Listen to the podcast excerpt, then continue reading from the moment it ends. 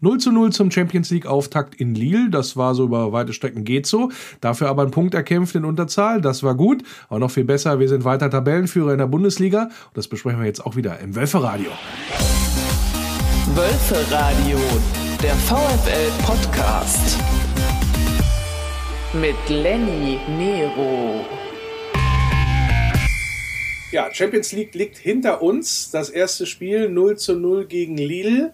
Darüber möchte ich heute genauso sprechen, wie natürlich auch über die zurückliegende Partie des VfW Wolfsburg bei Greuther Fürth. Und da habe ich mir ja, einen ganz besonderen Gast heute eingeladen, nämlich einen VfL-Fan, der am vergangenen Samstag in Nürnberg bzw. in Fürth dabei war. Nürnberg liegt ja quasi nebenan, aber der, der wohnt in Nürnberg. Und das ist der Simon. Er ist VfL-Fan ja, aus Franken. Hallo Simon. Hallo. Ja, cool, dass du mit dabei bist heute. Ähm, ganz besonderen Grund habe ich dich natürlich eingeladen, wenn wir nachher noch ein bisschen drüber sprechen. Da hat natürlich auch was mit dem Spiel zu tun, da am vergangenen Samstag. Aber erstmal steigen wir natürlich aktuell ein. Die Geschichte VfL Wolfsburg, Champions League, erstes Spiel gegen Lille 0 zu 0. Bist du zufrieden am Ende mit dem Punkt oder sagst du dir, oh, da haben wir aber Glück gehabt? Also ich würde sagen, bis zur roten Karte war ich ziemlich genervt von dem Spiel, weil es ja offensichtlich überhaupt nichts war. War gar nicht, war dann, kein schönes, ne? sagen wir es mal so. Nee, ein Torschuss. Und dann, als Brooks die rote Karte gelb-rot bekommen hat, haben sie gut verteidigt. Da bin ich dann mit dem Punkt dann auch zufrieden. Woran hat es denn gelegen, dass so wenig offensive Durchschlagskraft da geherrscht hat? Hast du schon mal angesprochen? Es waren insgesamt zwei Torschüsse übrigens, die der VfL so. abgegeben hat. Einer ging aufs Tor. Einer ging, ging, Richtung Tor, aber nicht aufs Tor. Aber äh, das ist natürlich arg wenig für 90 Minuten. Das ist natürlich sicherlich recht. Woran hat es denn gelegen aus deiner Sicht in der Offensive? Also ich habe es ja gesehen, dass Steffen und Baku ziemlich weit im Zentrum drin standen und dann die Außenverteidiger fast alleine an der Seitenlinie standen, mir es zu wenig Flügelarbeit war. Ja, es ist äh, auch so gewesen, dass, äh, ich glaube, Maximilian Arnold war es, war es gesagt hat nach dem Spiel, ähm, wir haben zu viele Fehler gemacht heute, schlicht und ergreifend. Und äh, auch Wout Wechers war überhaupt nicht zufrieden, ist ja auch da motzend vom Platz gegangen, hat auch gesagt, dass, äh, das war nach vorne ähm, mäßig bis gar nichts so ungefähr. Ähm, das ist ja aufgrund der Tatsache, dass wir ja auch in der Bundesliga bisher noch nicht so viele Tore erzielt haben, noch nicht so durchschlagskräftig gewesen sind, keine Überraschung. Aber ist es gegen den französischen Meister ähm, dann besonders aufgefallen? Ja, natürlich ist es irgendwie aufgefallen. Das, da war auch vor allem dann die letzten Pässe, dann wenn man da mal doch vor dem 16er stand, kam halt nicht richtig genau, Fehlpässe viele. Ja. Ja, in der Tat, die Passquote 78 Prozent äh, hatten wir in dieser Saison sonst deutlich besser. Zum Vergleich Lille äh, 82 Prozent, also die waren da passsicherer unterwegs. Und was auch auffällt, die haben da, ja, äh, ich glaube, das hat auch Maximilian Arnold gesagt, die haben uns den Schneid abgekauft, 54% Zweikampfquote für eine Mannschaft, die auch, ich sag mal, durchaus zweikampfstarke Spieler auf dem Platz hat, wie der VfL Wolfsburg. Auch ein bisschen überraschend aus meiner Sicht. Wie siehst du das? Ja, da hast du recht. Also, das war ja, waren bestimmt einige Spieler, die ihr Champions League Debüt gegeben haben, waren bestimmt aufgeregt. Und naja, ja gut, das ist, äh, aber ist das äh, nachvollziehbar für dich jetzt aus Fansicht? Weil du hast ja gesagt, ja, eigentlich äh, war, war kein schönes Spiel, hab mir da auch ein bisschen mehr von versprochen.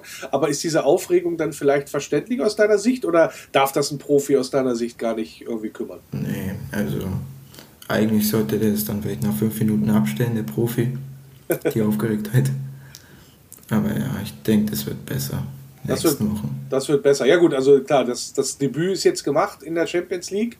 Äh, können wir ja nochmal auf die, die restlichen Zahlen gucken, die der VfL in Lille abgeliefert hat. Also wie gesagt, 57, 47 Prozent Ballbesitz, also auch klar logischerweise durch die rote Karte. Ähm, da ist dann natürlich äh, eher hinterherlaufen angesagt, aber das war auch, glaube ich, vorher auch schon in weite Teile des Spiels. Also nicht eine Ecke hat man sich rausspielen können. Und äh, wie gesagt, die Zweikampfquote hatte ich auch schon gesagt, aber wie gesagt, das Entscheidende tatsächlich, wenn du nur zweimal aufs Tor schießt, das macht, glaube ich, dann, ja, also wo sollen die herkommen, die, äh, die Torchancen, wenn, wenn du da nicht dein Heil dann auch mal in der Offensive ähm, äh, versuchst. Interessant war natürlich, Simon, aus meiner Sicht, dass ich habe es ja gestern bei, war ich ja beim bei Sport 1 zu Gast war, äh, habe das nur so aus einem Augenwinkel immer so sehen können. Der Fernseher stand ein bisschen ungünstig, werde ich später in der Sendung noch ein bisschen was zu erzählen. Aber äh, war, das, war das auch ein bisschen Pech dann aufgrund dessen, dass äh, als Van Bommel die Offensivkräfte gewechselt hat, da kam ja dann Waldschmidt und auch Luke Bacchio rein und kurze Zeit später, glaube ich, in diesem Bereich ist dann auch die gelb-rote Karte passiert für Brooks. Also hat das dann aus deiner Sicht den Matchplan komplett durcheinandergewirbelt, den man vielleicht auch hatte, den äh, Lille am Ende des Spiels dann vielleicht auch zu schlagen durch die, diese offensiven Alternativwechsel? Ja, ich glaube schon. Ich glaube, wenn Van Bommel die beiden eingewechselt hat, wäre er bestimmt noch mal ins Risiko gegangen, dass ein Mann vielleicht mehr nach vorne geht und die halt noch mal versuchen, ein paar Mal aufs Tor zu schießen. Aber als dann Brooks weg war, hat er dann eine Mann hinten gefehlt und dann musste er umstellen. Ja, das hat, glaube ich, schon den Matchplan gestört. Ja, Jay Brooks, schauen wir auch mal drauf, was er so abgeliefert hat. 91% äh, Passquote, also sehr, sehr sicher eigentlich unterwegs, was das angeht. Hat auch äh, im ganzen Spiel dreimal Foul, Schrägstrich Hand gespielt. Ja, das eine Mal, äh, hat quasi fürs erste Foul die, die gelbe Karte gekriegt und dann fürs Handspiel die gelb-rote. Wenn du die Situation bewertest, ist das, was ist das? Ist das, na, Unerfahrenheit kann es ja nicht sein, aber ist das, ist das ein bisschen, ist das, ist das Blackout oder was, wie würdest du das bewerten? Also das erste Foul, das war ja sogar ziemlich weit weg. Das war ja da an der Auslinie. Und ja, ich glaube, das war vielleicht etwas unnötig. Ich glaube, beim zweiten Mal, als er dann mit der Hand gespielt hat, war er ein bisschen zu schnell da und wäre ins Leere gelaufen. Und ja, das wäre echt ein bisschen naiv gewesen. Er hat sowas öfter drin, ne? Also den, den ja. Elfmeter gegen Hertha hat er ja auch verschuldet. Durch, da hat er sich halt äh, von Luke Bacchio so mal mit dem Haken austricksen lassen. Ähm, das, da, da ist viel Licht und Schatten bei Jay Brooks immer. Also nach, nach einer starken Saison, jetzt gleich so zwei Fehler am Anfang der neuen Saison. Ähm, wie bewertest du seine Leistung insgesamt, auch seit er vielleicht beim VfL ist? Also, naja, erstmal ist er ja für wahnsinnig viel Geld damals gekommen. Ich glaube für 20 Millionen. Und ich meine, dann war ja Wolfsburg eh im Abwärtsgang mit der Relegation. Bei der zweiten war er, glaube ich, dann dabei. Und ja, hat sich letztes Jahr echt gut reingesch hat sich gesteigert mit dem Team. Naja, also, naja, jetzt halt wieder die zwei Fehler aber ich fand ihn auch gegen Leipzig, muss ich sagen, sehr gut eigentlich. Ja, war mit der stärkste Spieler auf dem Platz. Also ja. überhaupt die Innenverteidigung zusammen mit Lacroix äh, hat er gegen Leipzig natürlich ein überragendes Spiel gemacht. Auch ähm, ja, jetzt äh, am Samstag ist er geschont worden, sagen wir es mal so, beziehungsweise äh, eingewechselt worden, hat ja Bornau gespielt. Wie hat dir dann Bornau gefallen, als er reinge reingekommen ist? Oder auch äh, letztendlich äh, die äh, generell hat er jetzt schon zwei Kurzein oder zwei Einsätze gehabt für den VfL, der Neuzugang aus Köln. Wie gefällt er dir, der Bornau? Ja, Bono ich, fand ich sehr gut. Vor allem er hat ja dann den Kaltstart erwischt in der Champions League. Wurde er einfach Hals über Kopf eingewechselt. Und naja, hat sehr sicher gemacht, fand ich. Also. Ja, also Jay Brooks mit 50% der Zweika gewonnenen Zweikämpfe, das ist für einen Abwehrspieler so, geht so. Ähm, der Sebastian Bonneau ist ganz witzig, da ist gar kein, da ist gar kein Zweikampf gezählt worden, beziehungsweise hat eine Zweikampfquote von 0%. Also entweder hat er tatsächlich alle ver verloren gegen Lille, was ich nicht so glauben mag, oder aber er ist gar, er ist gar kein Zweikampf oder ist gar kein Zweikampf gewertet worden für ihn, was natürlich da gerade in der Schlussphase dafür spricht, dass der VfL dann, ja, ich, ich will nicht sagen, relativ sicher gestanden hat, aber dass er gar nicht da in irgendeiner Form da in Zweikämpfe verwickelt wurde, sondern einfach nur die, die Kugel rausgebolzt oder raus rausgeköpft hat. Fand ich jedenfalls ganz interessant, das mal zu sehen. Ja, schauen wir nochmal auf äh, die, anderen, die anderen Daten. Also gerade Spieler wie Wout Wichos, da gucken wir ja immer drauf, immer sehr, sehr fleißig und so weiter. Aber 20 Ballkontakte im ganzen Spiel, das ist boah, 45% Passquote, also da kam auch wenig an. Natürlich wieder gekämpft wegen großer 50% Zweikampfquote, was wiederum für einen Stürmer eigentlich ganz passabel ist. Also das ist mal ganz interessant, wenn man dann auch so mal die Zahlen heran, ähm, heranzieht. Wen würdest du denn herausheben gestern bei diesem Champions League Debüt? Gibt es da einen Spieler, der dir besonders gut äh, aufgefallen ist, wo du sagst, also das, äh, der, der ist da gerade, der ist da so ein bisschen rausgestochen? Ja, ich glaube, also ganz klar Castells war sehr sicher. Auch wenn es nicht sein Champions League Debüt war, aber ja. Also der Kuhn hat natürlich für uns wieder ähm, die, die Kohlen aus dem Feuer geholt, möchte ich mal sagen. Ja. Und ja. Äh, hat das ein oder andere Mal sehr, sehr gut reagiert oder einfach richtig gestanden. Ich glaube, nur einen Wackler drin gehabt bei, so, bei der komischen Faustabwehr, die er da gemacht hat. Aber ansonsten konnten wir uns dann auch wieder darauf verlassen, dass er gerade in Unterzahl das 0 zu 0 gehalten hat. Ja, gut, äh, haken wir mal ab. Ich glaube, der Punkt, der könnte vielleicht sogar noch wichtig werden. Also das ist, ist ja auch in der Gruppe gar nichts passiert durch das Unentschieden von Salzburg und Sevilla. Da haben wir natürlich dann gute Möglichkeiten im nächsten Gruppenspiel gegen Sevilla dann auch ja vielleicht ein Dreier einzufahren und das Ganze dann richtig auf, auf Kurs zu bringen. Was die Champions League angeht in dieser Saison, bin ich mal auch sehr, sehr gespannt, weil wir uns natürlich auch ja, zu Gemüte führen. Gestern auch das erste Mal Wölfe Radio Arena live ähm, gewesen. Äh, Jan und Tim haben kommentiert, aber ja, aus rechtlichen Gründen ist ja UEFA, ähm, da ist ja die UEFA diejenige Organisation, die die Finger drauf hat, äh, kann ich euch hier keinen Ausschnitt präsentieren. Aber grundsätzlich natürlich auch, wenn ihr möchtet, Wölfe Radio Arena Live, dann jetzt auch zur Champions League immer gerne einschalten. Ja, ähm, Simon, kommen wir mal zu dir. Äh, VfL-Fan aus Nürnberg, wie kam das denn mal? Also, ich war ja noch ein Kleinkind, ich war fünf oder sechs. Meine Lieblingsfarbe war grün. Und ich habe mich halt in der Phase, wo Wolfsburg halt dann Meister wurde, immer besser gespielt hat, 2008, 2009, habe ich mich halt dann angefangen für Fußball, für Fußball zu interessieren. Und so kam das halt dann. Genau, aber ähm, ich sag mal 2008, 2009, wenn du dann trotzdem in, also Meisterschaft klar, aber da gehört ja noch ein bisschen was dazu. Also du, wenn du in Nürnberg wohnst, da ist doch alles, da ist doch alles rot-schwarz, hätte ich jetzt fast gedacht. Also wie kommt man da, wie kommt man da gerade auch in der, in der Schule oder gerade in der Grundschule wahrscheinlich dazu, zu sagen, ach, VfL ist mein Verein und nicht etwa der, der Club? Ja, der Club. Das ist ja eigentlich eher ein Zweitliga-Club. Das interessiert mich jetzt nicht so. Schön noch einen mitgegeben da, den, den Kollegen. Also, aber was, was haben denn äh, Freunde oder auch Familie gesagt, als du gesagt hast, hier, VfL Wolfsburg, das ist mein Verein? Ja, also, die haben es ganz normal aufgenommen. Okay, also ist gar nicht so, dass da einer kommt und sagt, hier noch ein bisschen ablästert oder so, was willst du denn mit dem da, naja. was willst du mit den Wolfsburgern? Also, was, was, was kriegst du da zu hören in, bei euch in der Umgebung in Franken? Also vor ein, zwei Jahren gab es es schon, als Wolfsburg Relegation gespielt hat mit den vielen VW-Millionen. Da wurde dann doch der ein oder andere Witz gemacht. Aber jetzt mit dem Erfolg legt es sich gerade. Also da wird dann immer so ein bisschen das Maul gestopft, habe ich so den Eindruck. Ja? Also je erfolgreicher du unterwegs bist, da kommen dann auch keine Spitzen mehr, meinst du? Nee, dann passt es. Sehr schön. Ja, ähm, du warst auch, und das äh, wollen wir natürlich hier auch nochmal kurz besprechen im Wölfe Radio, ähm, warst auch in Fürth mit dabei bei dem 2 zu 0 Auswärtssieg. Und äh, das 1 zu 0, was ja relativ früh gefallen ist, durch Lukas Metscher, das hören wir uns jetzt einmal kurz an hier, wie es geklungen hat. Das darf ich euch nämlich hier präsentieren im Wölfe Radio, bei Wölfe Radio Arena Live. Waldschmidt findet da Giavogi im Zentrum, kann sich da stark behaupten. Der Ball ist noch nicht so richtig klar, wo er landet. Komm, mach ihn rein. Giavogi versetzt sich durch, schießt. Oh, Monstergrätsche von den Fürtern. Dann ist es Baku Metscher. Tor! Tor! Für den VfL! Was war das Tor für eine Situation? Das war völlig unübersichtlich. Wir hatten eine Powerplay-Situation vor dem, vor dem Tor der Fürther. Da ging der Ball ein bisschen links, rechts, links, rechts. Dann kommt der Ball auf Gilavogi. Der hat eigentlich ein bisschen Platz. Schlechte Ballannahme, springt zu weit nach vorne. Dann versucht der Innenverteidiger, ich glaube, äh, Viergeber war es da, den Ball irgendwie zu halten gegen Wout Weghorst. Dann zieht er den kürzeren und dann stochert Gilavogi den Ball durch nach, äh, nee, Weghorst war, stochert den Ball dann durch von der 16-Meter-Raumkante in Richtung Matcher und der steht einfach goldrichtig, der Junge, und hämmert den Ball humorlos aus, ja, 8, 9 Metern durch die Beine des Torwarts in das Netz. Und somit steht es hier nach 10 Minuten 1 zu 0 für den VfL.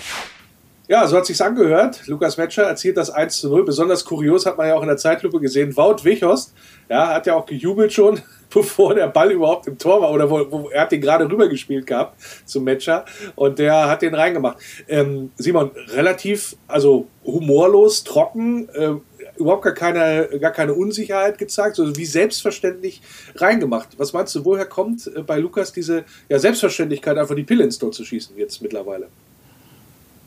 Ja, ich glaube, ich glaub, das Jahr in Belgien hat ihm sehr gut getan, weil er bei Manchester City fast gar nicht gespielt hat. Und ja, als U21 Europameister war er dann der Held im Finale. Vielleicht ist er gerade auf einem Höhenflug. Fällt alles leicht. Insgesamt auch wieder auffällig, VfL Wolfsburg neun Torschüsse, auch äh, Fürth hat neun Torschüsse abgegeben. Ähm, Fürth ist auch insgesamt sieben Kilometer mehr gelaufen als der VfL. Also das ist eine durchaus interessante Entwicklung auch zur vergangenen Saison. Also da ist der VfL eigentlich immer mit zu den laufstärksten Teams gezählt, hat die, der VfL zu den laufstärksten Teams gezählt. Jetzt ist das gar nicht mehr so unter Van Bommel, Stichwort Ballbesitz, Fußball. Und der Ballbesitz war sehr ausgeprägt, 71 Prozent. Ähm, am Fernseher sah es sehr, sehr überlegen aus, sagen wir es mal so. War das im Stadion auch so oder hattest du das Gefühl vom Spiel her, oh, da könnte immer noch mal was anbringen, weil es ja lange Zeit äh, nur 1 zu 0 für den VfL gestanden hat? Wie hast du es erlebt im Stadion? Ja, also so nach der Halbzeit, ab der 60. Minute, wurde ich dann schon etwas unruhig, weil es immer noch 1-0 gestanden hat und Wolfsburg dann die Angriffe fast eingestellt hat, je länger das Spiel gedauert hat. Und ja, dann kamen immer mehr Bälle in die Schnittstellen, die gerade noch so verteidigt werden konnten vom 16er.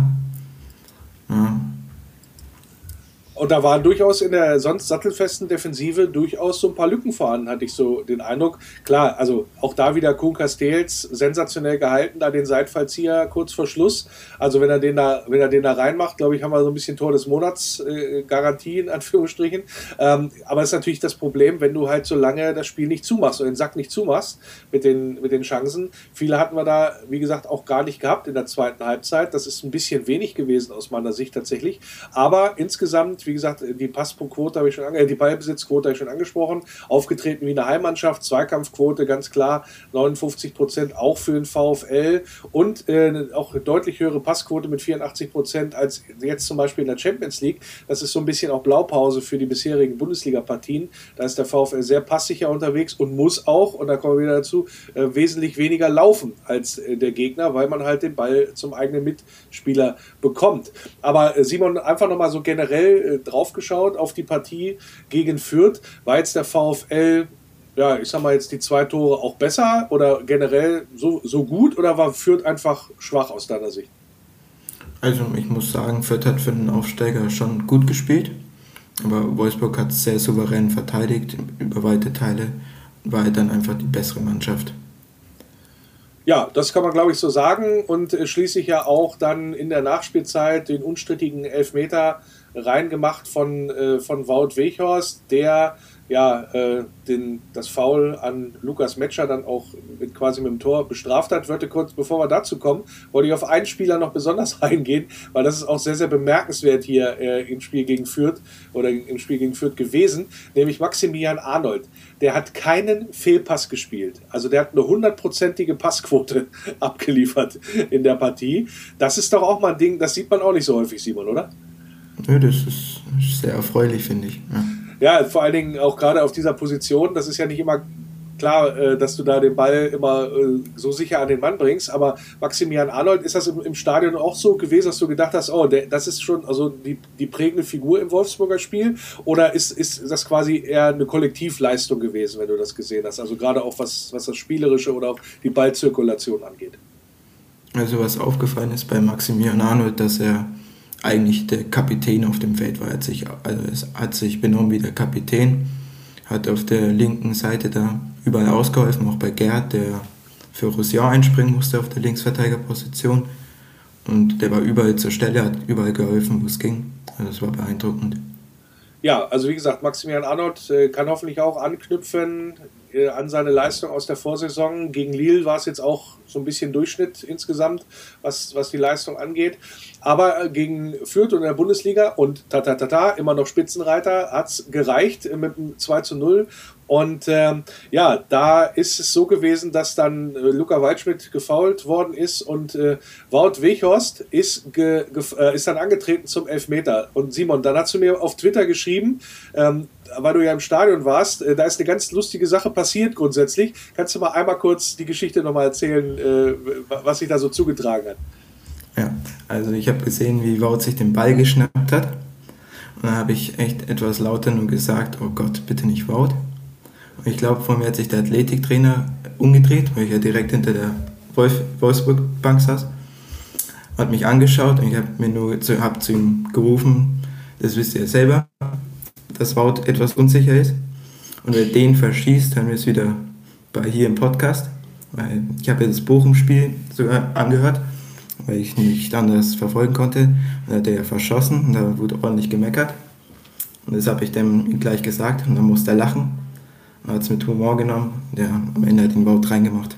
Ja, sehr schön. Also das, das Gemecker aus dem Wölferadio ist angekommen bis bei, der, bis bei der Mannschaft, beim Athletiktrainer sozusagen, dass äh, so eine Situation dann ja, ähm, ja auch mal passieren kann, sagen wir es mal so. Aber es ist natürlich lustig, wenn du da mit einem mit jemandem, der da eigentlich äh, professionell die Spieler vorbereiten äh, muss, in Anführungsstrichen, in so einem Moment, dass der dann sozusagen mit dir als Publikum oder im Publikum als VfL-Fan noch interagiert. Das fand ich sehr, sehr bemerkenswert. Wie hast du es aufgenommen? Also so von der von, so, war das, war das eine skurrile Situation für dich, dass dass man da so direkten Kontakt hat? Oder äh, ist, das, äh, ist das etwas, wo du sagst, ach, das gehört auf alle Fälle mit dazu? Also ich habe ja eigentlich gar nicht, nicht ich habe überhaupt nicht damit gerechnet, dass sich da jemand umdreht vor mir. Da war ich doch dann kurz überrascht. Naja, und dann konnte ich um kurz was zurufen.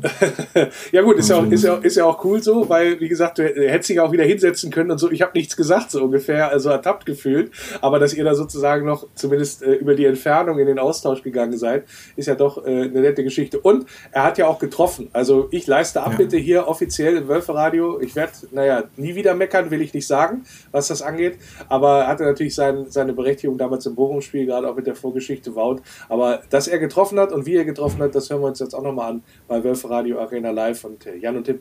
Klarer Elfmeter für den VfL. Und jetzt ja. darf nur, äh, ja, es soll jetzt mal jemand schießen, der ihn dann auch reinmacht. Sagen wir es mal so. Ich will hier jetzt keinen direkt äh, angreifen, aber dieser Ball, der muss jetzt rein. Und es ist wieder unser Holländer, der sich den Ball zurechtlegt und den Fluch brechen muss.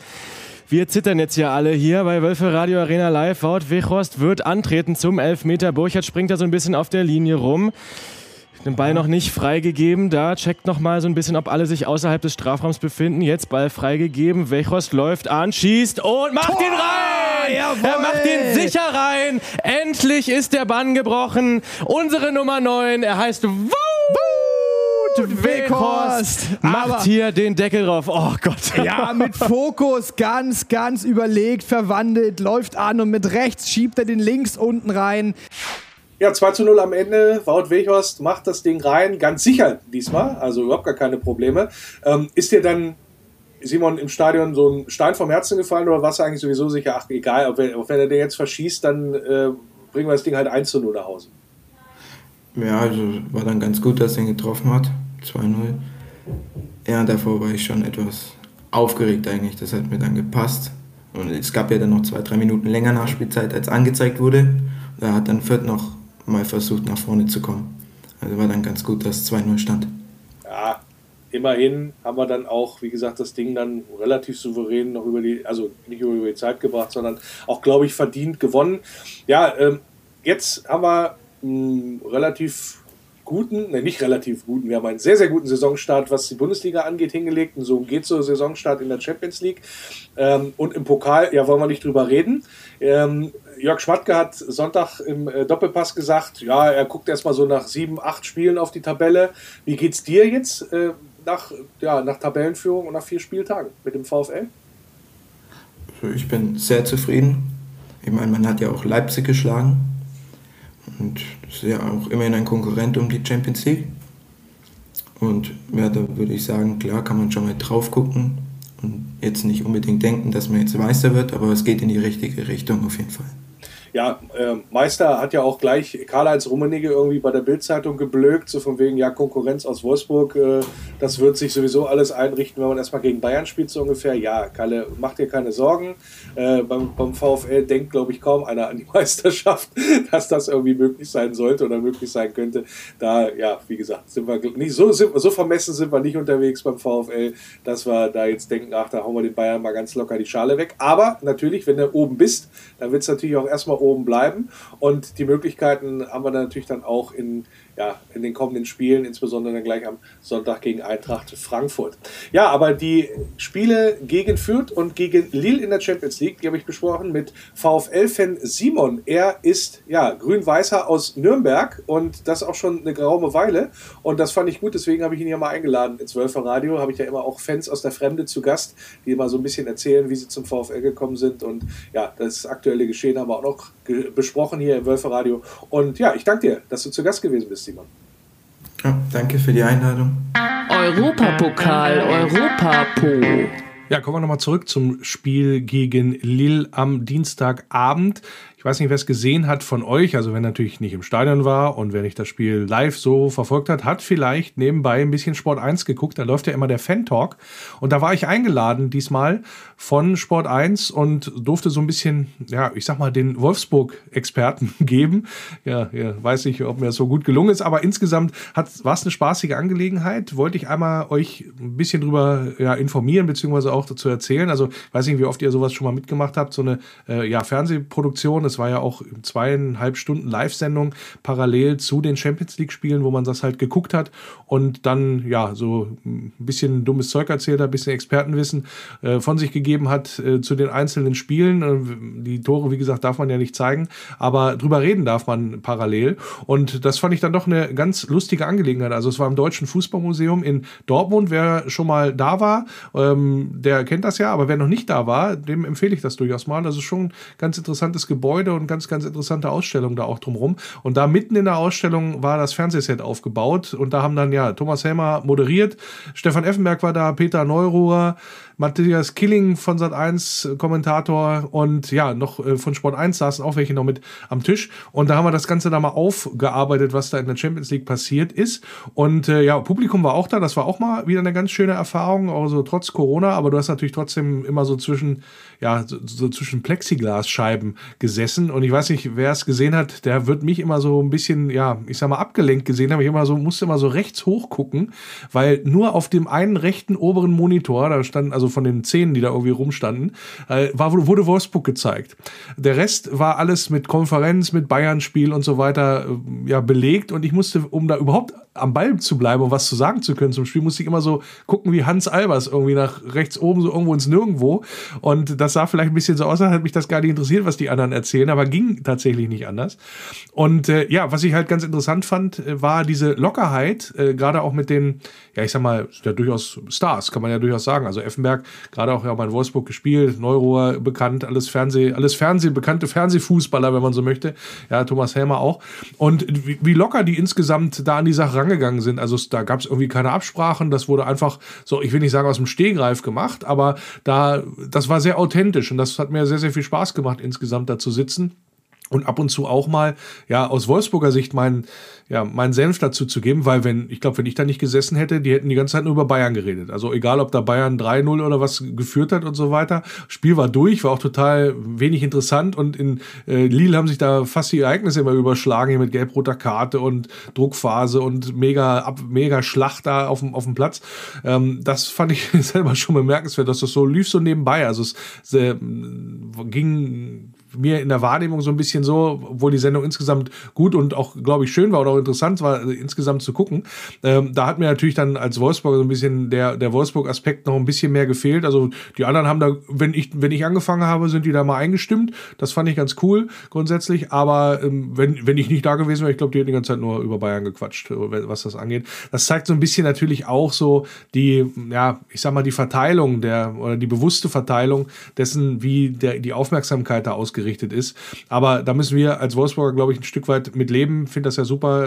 Sport 1 unterstützt ja auch den Podcast hier, dass man ja überhaupt den VfL in diese Richtung ja auch mal präsentieren kann und auch mal was sagen kann und so weiter.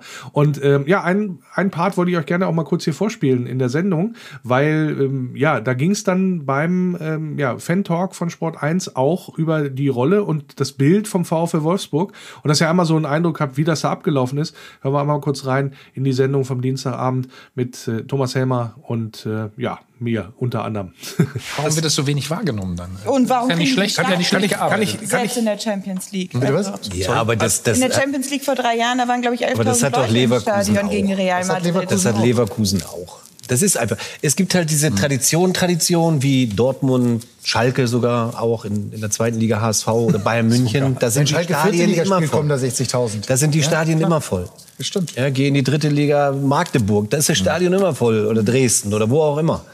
Ähm, die, die haben halt dann, das ist halt so. Das kann man gar nicht erklären, warum es so ist. Das ist halt so. Aber sich immer hinzustellen auf diese Tore und zu sagen, das ist alles, das ist alles scheiße und das geht alles nicht und das ist irgendwie keine Tradition. Ähm, Der, der, der Geld regiert den Fußball. Ja, und aber da geht es doch schon mal was so. ist, was ist denn Tradition? Der VfL Wolfsburg, 45 gegründet, 1946 Ja, in der genau. ersten Kreisklasse angefangen. Ja, also das ist jetzt, da hat man sich hochgespielt bis, zur, bis zum deutschen Meistertitel. Ja, also das ist, das eigentlich vom, vom, vom, vom, wenn man eigentlich nur die, die Fakten betrachtet, haben wir eine, äh, einen Verein, der wirklich dieses Märchen vom Dorf ge geschafft hat. und zwar weitestgehend, äh, sogar bis, zum, bis in die erste Bundesliga, ohne große Unterstützung von Volkswagen, weil das kam erst später. Äh, Aufstieg und äh, die erste UEFA-Cup-Teilnahme ist passiert mit einem Etat, der unter Hansa Rostock und 1860 München lag. Das muss man sich auch mal äh, vorstellen. Das, das, sind, das sind ja Fakten. So. Und trotzdem ist der VfL Wolfsburg irgendwie in dieser Schublade der Plastikclubs Hoffenheim, Leipzig, Leverkusen gelandet, obwohl das historisch überhaupt gar nicht es entbehrt eigentlich jeder Grundlage, wenn man sich damit beschäftigt. Und da sind wir bei dem anderen Part. Man muss sich damit auch beschäftigen wollen.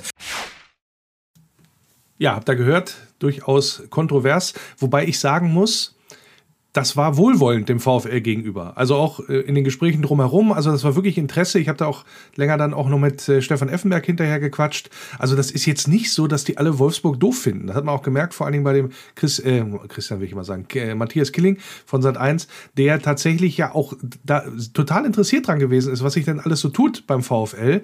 Und deswegen, aber es, es fällt immer so ein bisschen hinten runter, wenn dann, ich sag mal, die Großen an den Tisch kommen, im Sinne von, wenn es dann um Bayern geht oder um Dortmund, dann ist das dann doch eher, wo die, das ist wie so ein Reflex, wo drauf angesprochen wird, ah, lass uns dann darüber reden. Also das habe ich so im Laufe des Gesprächs auch mal gemerkt. Das ist so eine, so ein Reflex in diesem Bereich und gerade auch in diesem Medienbereich, dass das dann vermeintlich das Ding ist, worüber alle reden und dann fällt halt Wolfsburg so ein bisschen hinten runter. Und dann muss man sie wieder antriggern, dass man wieder über Wolfsburg spricht und das, das bringt dann vielleicht auch die Wahrnehmung des Vereins äh, vor, voran. Also ist ja jetzt nicht so, also da wurden ja auch wieder einige Klischees da rausgeholt. Also mitnichten sind die Stadien in Magdeburg und in Dresden immer voll, lieber Stefan Effenberg. Natürlich ist das so. Wollte ich jetzt nicht aufmachen, die Diskussion. Ähm, aber im Grunde stimmt das natürlich nicht. Aber ihr wisst oder ihr seht hier, liebe Wölfer-Radio-Zuhörer, wo man uns reduziert drauf, nämlich ob wir ein volles Stadion haben oder nicht. Und das ist die ganz, ganz, ganz große Aufgabe. Da sind wir ganz, ganz, ja, alle mit aufgerufen, dass wir das hinbekommen, dass diese Wahrnehmung quasi in die Richtung kippt. Ähm, man kann dem VfL Wolfsburg nicht mehr nachsagen, dass da keine Leute hingehen oder dass das nicht da interessiert, äh, was passiert. Denn sportlich und von der Leistung der Mannschaft, insbesondere die letzten zwei Jahre, das war ja äh, mehr als gut in dem Zusammenhang. Und das sollte dann auch sich hoffentlich dann irgendwann mal auch wieder bei den Zuschauerzahlen, gut, Corona fällt dann so ein bisschen raus, äh, sich niederschlagen. Aber trotzdem steckt man da in dieser, dieser Schublade drin, auch wenn andere das auch so haben. Also ich, ich habe das nicht mitgekriegt, äh, als die Kollegin da sagte, ja, aber gegen Real Madrid, da waren auch nur 10.000 Leute in der Champions League. Also ich war ja da im Stadion. Ja, das war voll, das Spiel gegen Real Madrid. Also ausgerechnet das gegen Real Madrid, das war voll. Wenn sie jetzt gesagt hätte gegen Moskau oder so, dann hätte ich so. Aber ich habe es leider nicht gehört, weil man hört nicht immer alles auf dem Ohr, da wenn man in dem Studio sitzt, weil sonst da hätte ich de definitiv was zugesagt gleich noch, weil das ist genau dieser Punkt, der sich so manifestiert, so mit so Halbwissen und Halbinformationen, wo man dann tatsächlich, ähm, also ich wüsste jetzt auch nicht, ich will sie da jetzt auch nicht in die Pfanne hauen, was das angeht, aber ähm, das sind so Sachen, das, das, das festigt sich so irgendwie und dann bleibt das hängen, gerade dann auch beim, beim Fußballvolk, ah ja, hier und so und das Stadion ist ja auch nicht voll, wobei das auf ganz, ganz viele Vereine natürlich auch zutrifft, ja, also müssen wir nur mal nach, nach Hertha gucken, ja, das Beispiel habe ich auch gebracht in der Sendung, also wer sich nochmal angucken möchte, ja, in, ja, in, im Netz bei, bei Sport 1 auf der Seite, kann dann gerne nochmal einen Blick reinwerfen äh, auf diesen Part dann auch in der Sendung, wollte ich euch einmal zu Gemüte führen, weil kommt ja jetzt auch nicht so häufig, häufig vor, Champions League und dann mit dem VfL Wolfsburg und dann der Lenny noch bei Sport 1, vielleicht hat der eine oder andere ja Interesse gehabt, wenn ihr das nicht gesehen habt, dann wollte ich euch hier das Ganze nochmal ein bisschen zu Gemüte führen. Kombinationsspiel. Und das Kombinationsspiel im Wölferadio, ja, da geht der Anruf heute raus nach Frankfurt und zwar zur Elisa. Sie ist nicht nur Frankfurt-Fan, sondern auch Podcasterin. Spieltagssieger, Besieger heißt dieser Podcast. Da ist sie mit dran beteiligt. Richtig. Hat früher sogar mal für die Frankfurter Eintracht gearbeitet und deswegen natürlich der perfekte Experte heute hier im Wölferadio, um so ein bisschen zu plaudern vor dem Spiel am kommenden Sonntag gegen die SGE. Ja, ich sage erstmal Hallo, Elisa. Ja, hallo. Ich freue mich sehr, ähm, dabei zu sein und habe mich auch über die spontane Einladung sehr gefreut. Ja. Ich hoffe, Natürlich. Ich bin ein, ein guter Experte. in Ja, da bin ich ganz, da bin ich, da bin ich ganz von äh, überzeugt. Ja, und spontan sind wir natürlich alle hier in Wolfsburg. Insofern alles gut. Ja, ja in wir, Frankfurt auch. Wir müssen einmal kurz, äh, sag ich mal, aufklären, dass wir das Gespräch aufzeichnen, bevor ihr angetreten seid, logischerweise nochmal in der Europa League. Also das, das kann ja vielleicht immer noch mal einen Genau. Einfluss haben äh, auf das, was dann noch am Sonntag passiert. Aber äh, wir reden allgemein über die Situation, die sich ja in Frankfurt, ja, ich sag mal, so geht so darstellt. Noch kein Saisonsieg, glaube ich. Äh, Ja. Also ich denke mal, so zufrieden mau. seid ihr nicht in, äh, in Frankfurt, was so die, ja, ich sag mal, den, den Saisonauftakt angeht. Ja, also die Punkteausbeute, wie du schon angesprochen hast, war bislang echt äh, nicht zufriedenstellend. Drei Punkte, noch kein Sieg eingeheimst. Äh, da könnt ihr in Wolfsburg äh, ein bisschen Besseres von euch Ja, das lief behaupten. besser, Ihr seid ja, da ja an der. Spitze.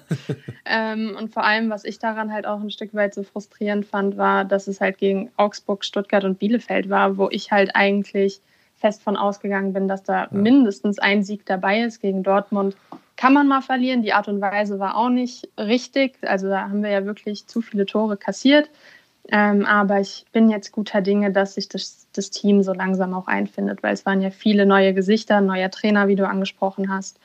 Braucht manchmal Zeit. Ähm, deswegen, ich bin noch positiv gestimmt. Klar, Frankfurt so ein bisschen im Umbruch, aber wenn du jetzt sagst, ja, okay, muss ich erstmal finden, aber woran hat es denn grundsätzlich gelegen? Also gerade so auch im, im Spielerischen vielleicht. Mhm. Ähm, also ich glaube, an für sich vom System her war man sich noch nicht sicher. Viererkette oder Fünferkette, Dreierkette. Ähm, das ist gerade auch gegen Dortmund aufgefallen. Da haben wir viel zu viel zugelassen. Jetzt mit der Viererkette hinten standen wir auf jeden Fall stabiler. Ähm, ein großes Problem war auch, dass unser Capitano Rode ähm, jetzt verletzt ist und wir dann auf der Achterposition mit Gibril So und Aydin Rustic gespielt haben. Ähm, und Rustic ist halt einfach kein Sechser, Achter, der ist eher weiter vorne zu sehen. Heißt, So hat teilweise viel mehr rackern müssen nach hinten hin. Jetzt haben wir unseren Neuzugang Christian Jakic. Da ähm, hoffe ich dann auch, dass wir da diese defensive Stabilität nochmal ähm, zurückgewinnen, für die die Eintracht auch teilweise schon ähm, stand, vor allem unter Kovac und so weiter. Da haben wir ja auch einfach nur dreckig 1-0 äh, gewonnen teilweise. Ähm, und vorne hat es halt einfach daran gelegen, dass die Jungs da vorne nicht eingespielt sind, dass ähm, ja Flüchtigkeitsfehler so im letzten Drittel einfach der letzte Pass kam nicht durch und wir haben halt bislang keinen Knipser. Also Borre hat noch nicht gezündet, noch kein einziges Tor und auch Lammers jetzt im ersten Spiel, ja, hat sein Bestes gegeben, aber auch noch nicht das Tor. Dementsprechend sind es so die Baustellen, ähm, die bislang aufgetreten sind. Ja gut, das mit dem Nicht-Zünden, das kann gerne auch bis Sonntag erstmal so bleiben, das finde ich gut, oder über den Sonntag hinaus. Dem kann ich nicht zustimmen. ja, das ist, mir schon, das ist mir schon klar. Äh, letztes Spiel war gegen den VfB Stuttgart in der Liga. Da hat ja, oder war ja viel drin, sagen wir es mal so. Ich habe es mir angeschaut tatsächlich, die Partie. äh, mhm. Ja, weil es zufällig äh, gepasst hat zeitlich. Und Mhm. habe dann, ja, mit sehr viel Erstaunen festgestellt, also das, was du auch gesagt hast, dass nach vorne eigentlich so gut wie, ja, keine Durchschlagskraft letztendlich auch da passiert ist. Und äh, das natürlich dann äh, ein ähm, ein fast Verstoßener, hätte ich jetzt fast gesagt, da äh, euch dann noch in Führung gebracht hat äh, mit Kostic. Kannst Ja. du einmal beschreiben, also da gab es ja eine Menge Aufregung im Vorfeld, beziehungsweise auch so ein verkappter Streik war immer wieder zu lesen, was er dementiert hat und so. Und äh, dann ist er eingewechselt worden und ist so halb freundlich von den Frankfurt-Fans empfangen worden. Also vielleicht kannst du Ja. einmal so ein bisschen diese, diese Personalie und dieses ganze, ja, ich sag, was da auch so rund um das Stuttgart-Spiel passiert ist, vielleicht einmal kurz nochmal beschreiben und auch dein, dein, deine Meinung dazu sagen. Ja, ja, klar, gerne. Ähm, also ich war tatsächlich auch sehr verwirrt, gerade nach dem äh, Statement von Kostic, weil es hieß ja die ganze Zeit, er will sich wegstreiken, er will zu Lazio. Ähm, Eintracht Frankfurt hat angeblich die falsche E-Mail-Adresse bei den Römern hinterlassen, äh, dass dann halt kein Angebot äh, reinkommen konnte. Und dann kam ja das Statement von Kostic, dass er nicht fit gewesen sei und dass ihm äh, viele Leute etwas schuldig jetzt seien. Ich glaube, die Wahrheit liegt irgendwo dazwischen. Ähm, kann man als Außenstehende immer sehr schwer einschätzen. Kostic ist aber an für sich, ich fand es jetzt auch gut äh, geregelt, auch von Glasner, ist ja auch ein Thema, dass äh, er jetzt nicht suspendiert wurde und auch jetzt nicht so lange gesperrt oder wie auch immer von der Eintracht erstmal dann auf die Tribüne geschickt wurde, sondern dass er einen Grillabend mit den Jungs ausgeben sollte, also dass die Mannschaft mal zusammenkommt, dass man da äh, vielleicht das Teamgefüge noch mal ein bisschen stärkt und äh, nicht dieses negative, so eine Bestrafung, sondern ey, mach was für uns und dann sind wir zufrieden.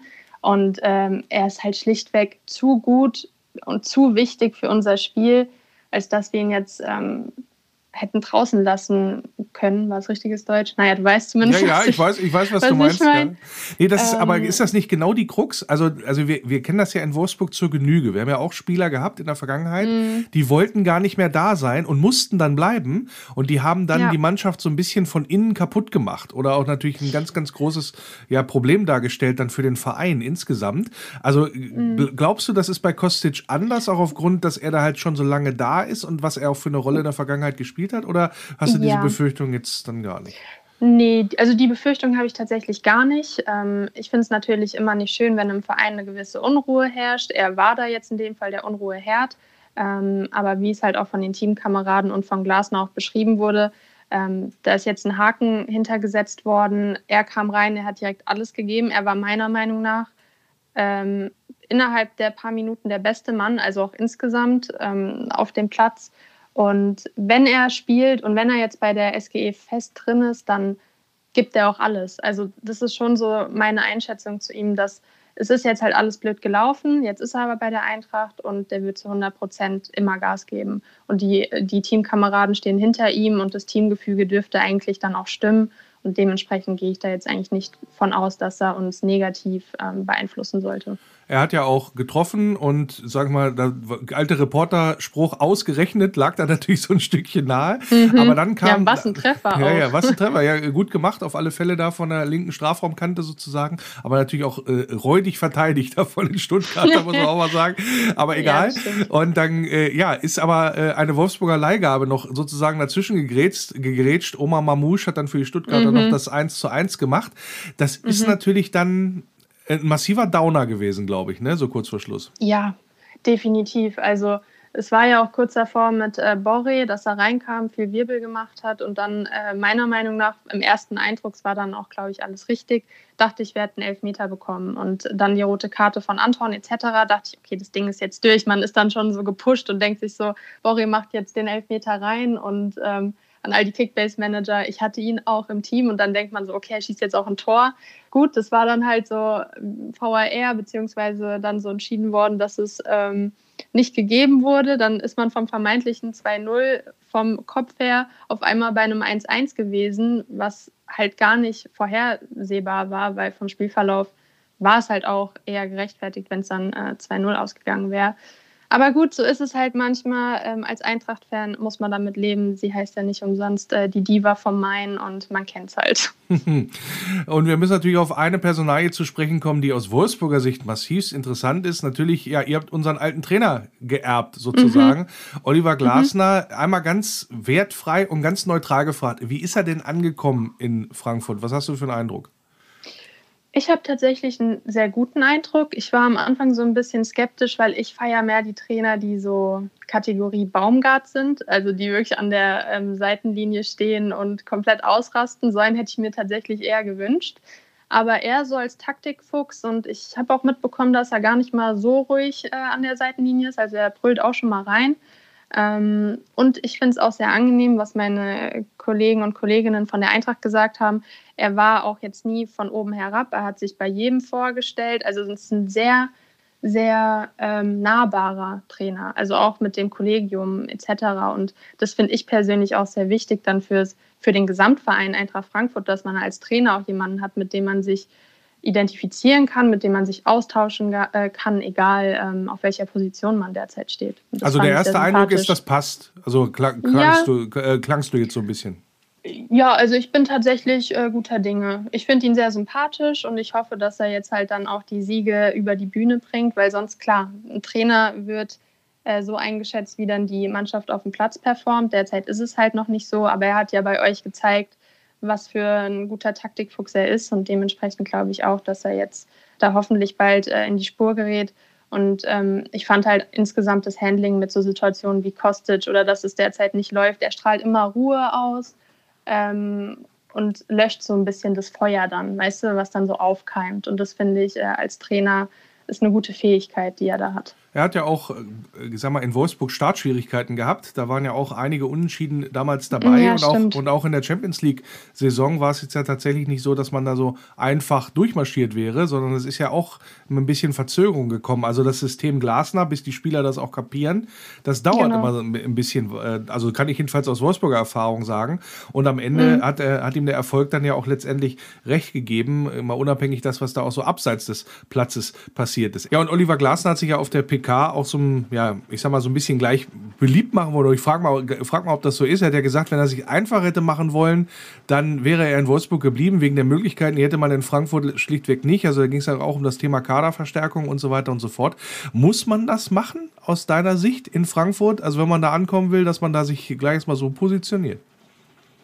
Mm, Ja, ich glaube, das war halt jetzt auch geschuldet durch dieses gesamte Trainerkarussell, dass ähm, man das allgemein gar nicht mehr geblickt hat und vielleicht wussten die Trainer insgesamt auch nicht mehr so genau. Ich, also ich fand es einfach insgesamt sehr unübersichtlich diesen ganzen Sommer über.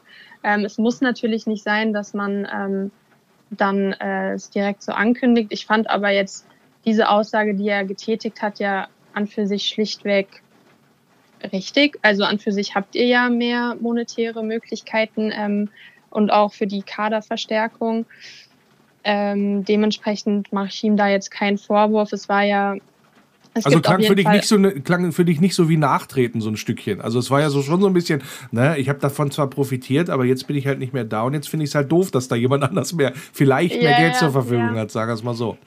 Ich, ich kann es verstehen, dass man das als Wölfe-Fan dann so interpretiert. Ich als Frankfurt-Fan habe es eigentlich relativ neutral betrachtet und fand es jetzt ähm, tatsächlich nicht ähm, so eine Art Nachtreten. Aber man kann es natürlich so interpretieren. Ich kann es schon verstehen, dass du das ähm, auch so. Ja, wir sind da so ein bisschen empfindlich äh, als Wolfsburger, weil man immer Mhm. relativ äh, schnell da äh, drauf reduziert wird. Also da ist ja nur viel Geld im Spiel. Ähm, Mhm. Aber tatsächlich steckt, muss man ja auch A, das haben wir ja leidvoll erfahren in den letzten Jahren, muss man das natürlich auch richtig einsetzen, was das angeht. klar.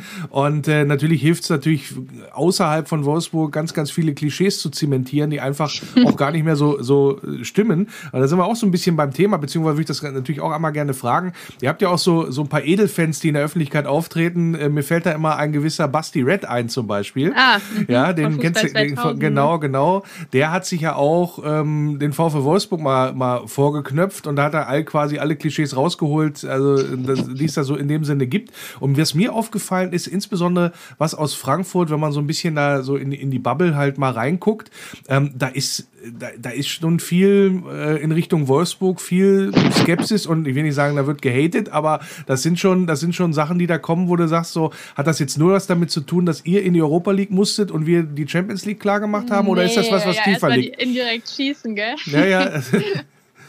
Nein, ähm, ähm, ich glaube, das ist bei der Eintracht sehr, sehr fest verankert, dass äh, Tradition über alles. Ich meine, Wolfsburg ist jetzt an für sich, das hat sie ja gestern, ich habe in Sport 1 reingeschaut, Ah, mit dem äh. Plastik, äh, dass das ja an für sich bei Wolfsburg nicht so ist. Ähm, trotzdem hat man halt einfach so die Vereine so ein bisschen im Visier, wo man das Gefühl hat, da ist jetzt nicht die größte Fanbase hinter, wenn im Stadion Plätze leer bleiben oder sonst was, weil es bei der Eintracht halt einfach so, so stark ist, dass man dann halt die Vereine so ein bisschen rauspickt für sich. Aber ich persönlich habe jetzt keine krassen Antipathien gegen Wolfsburg, aber es ist jetzt auch nicht meine, meine Lieblingsmannschaft. Sorry an alle liebe Ja. Zuhörer, aber ähm, ich stehe dann auch lieber so auf die Vereine, wo man so das Gefühl hat, boah, jeder Rang ist besetzt und es geht richtig ab. Und ähm, das ist, glaube ich, das, wovon die Eintracht-Fans auch teilweise herkommen. Ja, das ist auch. das halt so- Es hat aber auch, ich sag mal, ein Stück weit, gerade was Frankfurt angeht, ich denke noch an selige Bruchhagen-Zeiten zurück, ja. Das hat schon so ein bisschen Tradition, da auf äh, Richtung, Richtung Niedersachsen Fingerpointing zu betreiben und so ein bisschen da auch abzulästern, vielleicht auch um die eigene, die eigene Base so ein bisschen, ja, ich sag mal, milde zu stimmen in dem Sinne oder hinter sich zu versammeln. Das ist natürlich dann immer ein bisschen schade in dem Ja. Zusammenhang, ja. Also weil da halt sehr viel, weil da halt sehr viel auch ähm, so halb äh, gesundes Halb oder ungesundes Halbwissen verbreitet wird in dem Sinne. Und äh, Mhm. da, da, das sticht, also ist mir so aufgefallen in den letzten Monaten und ja, will ich fast schon sagen Jahren, dass das aus Frankfurt und aus Dortmund insbesondere besonders gerne kommt, sagen wir es mal so. Ne? Und es ist ja nicht jetzt so, dass, dass alle Karten auch in Frankfurt verkauft worden sind mit einem Mal, ja. Also das, äh, ne, das, das, das, tue ich mich dann immer ein bisschen schwer, was so die Bewertung angeht, sagen wir es mal so. Ja, ich, ich glaube, da pickt man sich dann halt am liebsten so die Mannschaft, Mannschaften raus, wo es dann halt äh, am meisten den Eindruck macht, ein Stück weit. Ähm, jetzt beispielsweise bei Eintracht-Fans ist auch dann so die Stadionshow oder so mit dieser Lichtershow. Kann cool sein, aber da fehlt dann halt manchmal, ähm, was unseren Verein geht, da ist dann halt einfach viel geiler, wenn dann der alte Polizeichor singt und dann hast du schon die Atmosphäre dafür da kommt manchmal der Eindruck dann rüber, okay, man muss jetzt halt eine coole Stimmung ähm, erzeugen mit dieser Lichtershow, weil es halt anders nicht klappt. Weißt du, was ich meine? Ja, ja, ich weiß, also, ich, ich, ich, weiß, was du meinst. Ich verstehe das dadurch auch. kommt dass dann das, halt ja. dieser gesamte Konsens, dass dann halt so diese größeren Vereine wie jetzt BVB ähm, oder was heißt größeren Vereine, sondern die, die halt von ihrer Fanbase sehr überzeugt sind, sich denken, hey, was geht denn da ab? Ähm, man muss jetzt so eine Lichtershow machen. Wir haben einfach so eine Fanbase, dass man sowas gar nicht machen muss. Dann zeigt man natürlich gerne auf die Vereine wie jetzt äh, auf euch oder auf RB oder sowas, obwohl jetzt RB auch noch mal was viel viel krasseres ist als bei euch. Da hast du ja recht, dass ihr an für sich ähm, kein Plastikverein seid wie RB jetzt schon eher. Also Plastikverein ist ja auch so ein sch schweres Wort. Sagen wir ein finanzierter Verein. Ja, wobei äh, auch das ist ja so, auch in Frankfurt habe ich ja gestern auch gesagt, spielt man ja auch nicht für einen Teller warme Suppe. Das kommt natürlich auch noch mit dazu. Ganz davon abgesehen, ja, ja ich, äh, also ich finde es schon mal super, dass du dich damit äh, offenbar auch auseinandergesetzt hast oder auch da mal drauf, drauf schaust, so ein bisschen auch äh, das ein bisschen differenzierter betrachten kannst. Weil ich kann natürlich jetzt auch anfügen, also klar, Wolfsburg hatte so die erste Stadionlichtshow, wenn du so möchtest, weil es halt, weil Mhm. gerade die Technik oder die Lichtanlage so umgerüstet worden ist, auf, äh, auf dass es die kann, also vorher konnte es die Anlage schlichtweg nicht. Und da hat man, wenn Ja. man sich was Neues kauft, das ist genauso wie, wenn du ein neues Auto kaufst, dann hast du so ein Ding, vorher hast du keine Klimaanlage, jetzt hast du halt Klimaanlage und elektrische Fenster hier, Ja. dann nutzt es natürlich auch, was Ja, das ja, angeht. klar. Und lustigerweise, Schalke hat es dann auch übernommen zum Beispiel, also jetzt mal so in diese Richtung. Also der VfL ist bei ganz vielen Sachen, da wird gerne immer mit, mit dem Finger gezeigt und dann irgendwie machen es dann andere dann hinterher auch.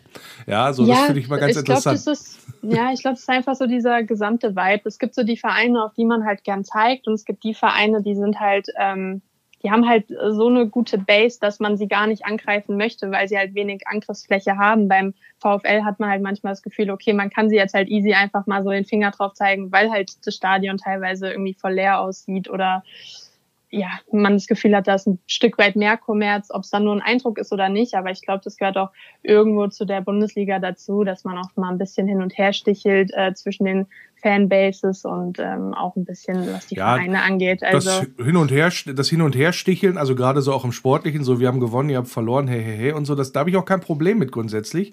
Problem habe ich, wenn es halt a logischerweise in dieses Haten aushandelt, äh, ausartet und wenn es dann in die Richtung geht, ja, ich, ich verbreite einfach mal was, was einfach nicht stimmt, wenn man sich da, wenn man da mal drauf guckt äh, und man hat meistens auch genug Dreck vor der eigenen Tür. Ja, also das kommt nämlich Mhm. auch, kommt auch immer so gern mit dazu. Ja, es also- sollte halt nie unsachlich werden. Das ist wichtig und vor allem jetzt auch nicht Hass, also ha- haten finde ich ja ganz schlimm, sondern einfach konstruktive Kritik. Das wäre zum Beispiel meine Kritik, dass ich halt das Gefühl habe, im Stadion bei euch ist jetzt halt nicht so die beste Stimmung wie jetzt zum Beispiel bei uns. Und wenn man es dann vergleicht, kommt dann halt vielleicht auch so diese Überspitzung her, weißt du, wie es dann von Basti Red oder wem auch immer kam, weißt du?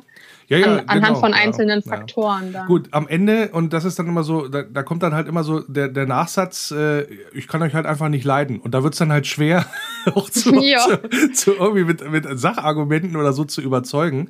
Weil natürlich kannst du ein, äh, auch einen Bundesliga-Standort ähm, von mit, mit 120.000 Einwohnern nicht mit einer Metropole wie Frankfurt und Umland vergleichen. Also das ist Ja, also erstmal das ist erstmal das, ne, wa- was da halt ankommt. Nichtsdestotrotz gibt's hier auch ähm, mehr als nur äh, die Handvoll, ähm, ich sag mal, leidenschaftlichen Fans, die man immer glaubt, dass Wolfsburg sie nur hat. Also das, das ist deutlich Mhm. größer und das muss man natürlich auch ein bisschen immer, da muss man immer ein bisschen drauf schauen, dass man da sich nicht vergaloppiert. Aber gut, äh, haken wir das Kapitel, ähm, was so, ich sag mal, auch ein Stück weit vielleicht die Rivalität da angeht, zwischen Ja. Frankfurt und Wolfsburg da ab und kommen auf das Ja. Spiel am Sonntag nochmal ganz kurz zu sprechen.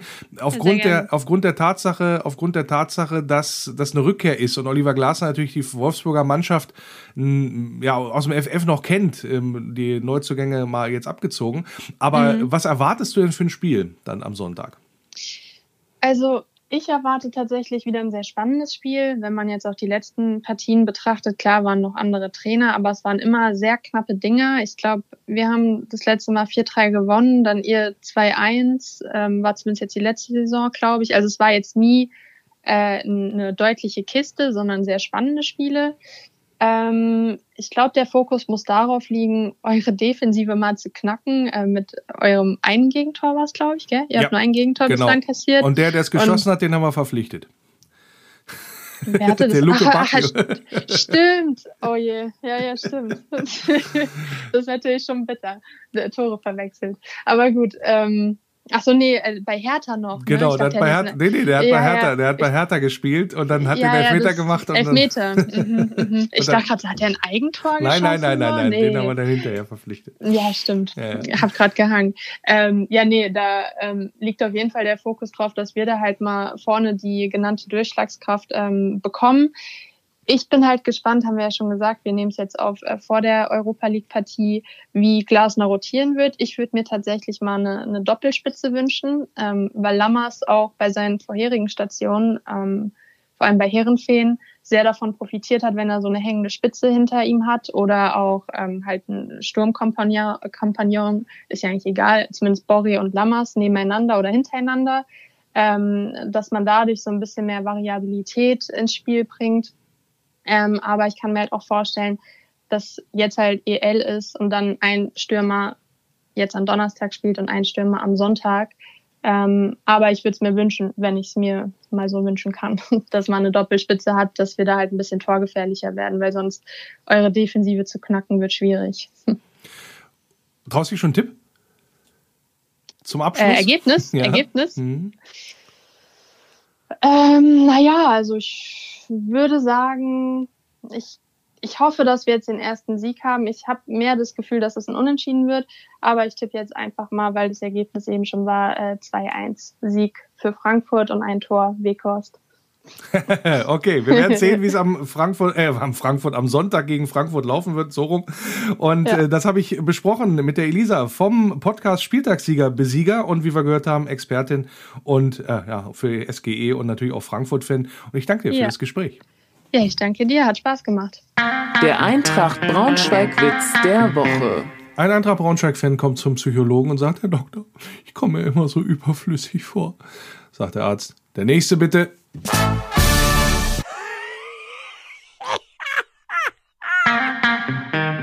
Faninfos. Wer es noch nicht gesehen hat, der hat echt was verpasst.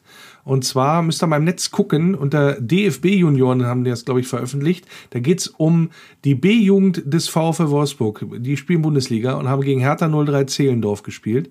Und vom Anpfiff weg, also Anpfiff, Feed, hat der VfL ein Tor erzielt nach drei Sekunden. Und zwar Matteo Mazzone hat einfach von der Mittellinie mal draufgepelzt, ja, den Torwart überrascht und das Ding schlägt hinten oben rechts im Winkel rein. Also eins der geilsten Tore, was ich die letzten Jahre gesehen habe. Von der Mittellinie das Ding wumm rein, direkt vom Anschlusspunkt und die Berliner stehen da und gucken, ja, als hätte der Blitz eingeschlagen. Also wer es noch nicht gesehen hat, gerne nochmal reingucken. Ich habe das auch geteilt bei mir auf den Facebook-Seiten. Äh, da sollte man wirklich nochmal einen Blick riskieren, weil das ist wirklich ein unglaubliches Teil gewesen da von dem Matteo. Jubeln in Braunschweig ist für Wolfsburger ja immer auch eine schöne Geschichte. So auch wieder passiert bei unserer Traditionsmannschaft, VfL Wolfsburg Traditionsmannschaft. Die haben ein Turnier gespielt in Braunschweig. Zum 100. Geburtstag hatte da der Polizeisportverein Braunschweig geladen. Und ja, da waren unsere Würfe mit dabei. Nach dem 1 zu 1 gegen Eintracht im Auftakt, da gab es dann gegen die Auswahl der Polizei ein 4 zu 0 und dann auch gegen Magdeburg noch ein 1 zu 0. Also da war bestimmt einiges los. Ja, viele VfL-Stars vergangener Zeiten, Roy Preger, Gerald Schröder ja auch hier im Wölferadio immer mal wieder dann im Einsatz bei Wölferadio Arena Live, aber auch Peter Klischetski. Also das war eine schöne Geschichte, glaube ich, da von den ehemaligen ja, Jungs, die da vom VfL da die Farben würdig weiter vertreten in der Traditionsmannschaft. Äh, Wenn die mal unterwegs sind, wenn die mal spielen, gebe ich gerne auch mal einen Tipp raus, wer sich das angucken möchte. Das macht bestimmt Spaß und Laune, sich das auch mal anzugucken in der Freizeit. Und dann ist am Sonntag wieder Wölferadio Arena Live. Natürlich auch vom Spiel gegen Eintracht Frankfurt. Sind wir alle sehr gespannt. Jan und Roy werden euch dann begrüßen. Hier ungefähr, ist das Abendspiel um 19.30 Uhr. Ganz, ganz merkwürdige Anschlusszeit.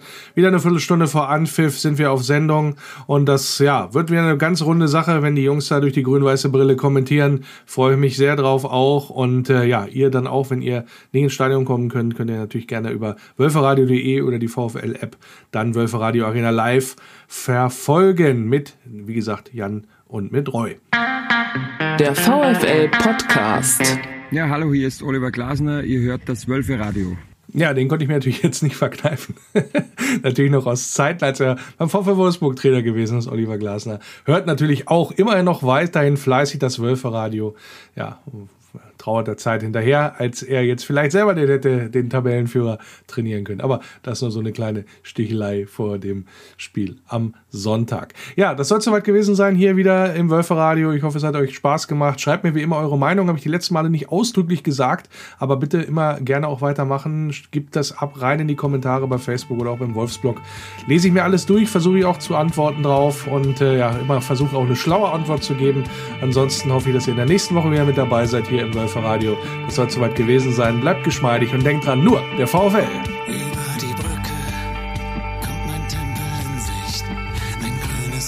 Wunderschön. Jedes Mal aufs Neue,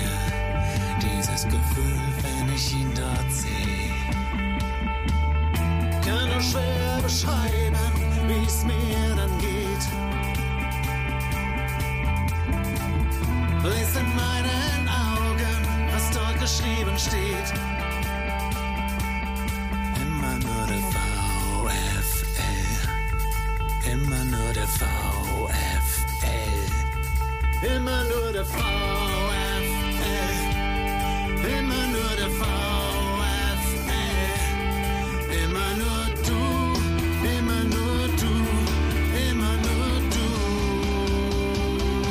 Nur der VfL.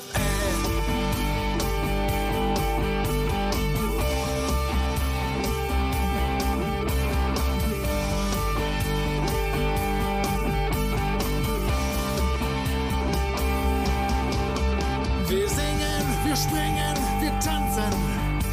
Für Wolfsburg mein Verein. Und ich bin mir sicher, das wird ewig so sein. Lass die anderen reden, ist doch egal.